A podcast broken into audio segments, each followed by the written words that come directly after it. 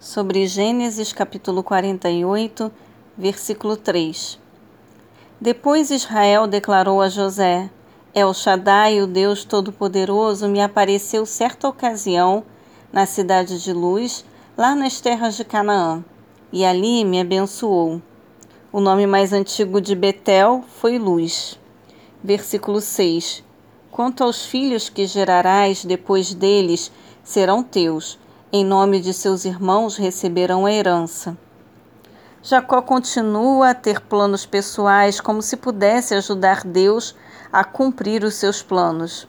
A adoção dos filhos de José por Jacó os elevava a uma condição de igualdade com seus próprios filhos mais velhos, que eram Ruben e Simeão.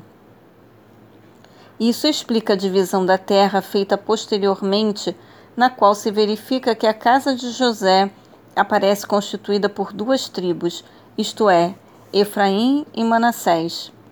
Entretanto, Manassés era o primogênito de José, mas Jacó cita Efraim primeiro, porque pretende dar-lhe a bênção principal, e assim colocar Efraim à frente de Manassés.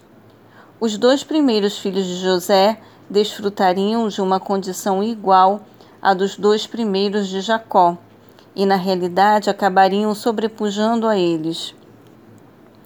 Por causa de um ato pecaminoso anterior, Ruben perderia o direito de primogenitura para o filho predileto de Jacó, José, e portanto para os filhos deste.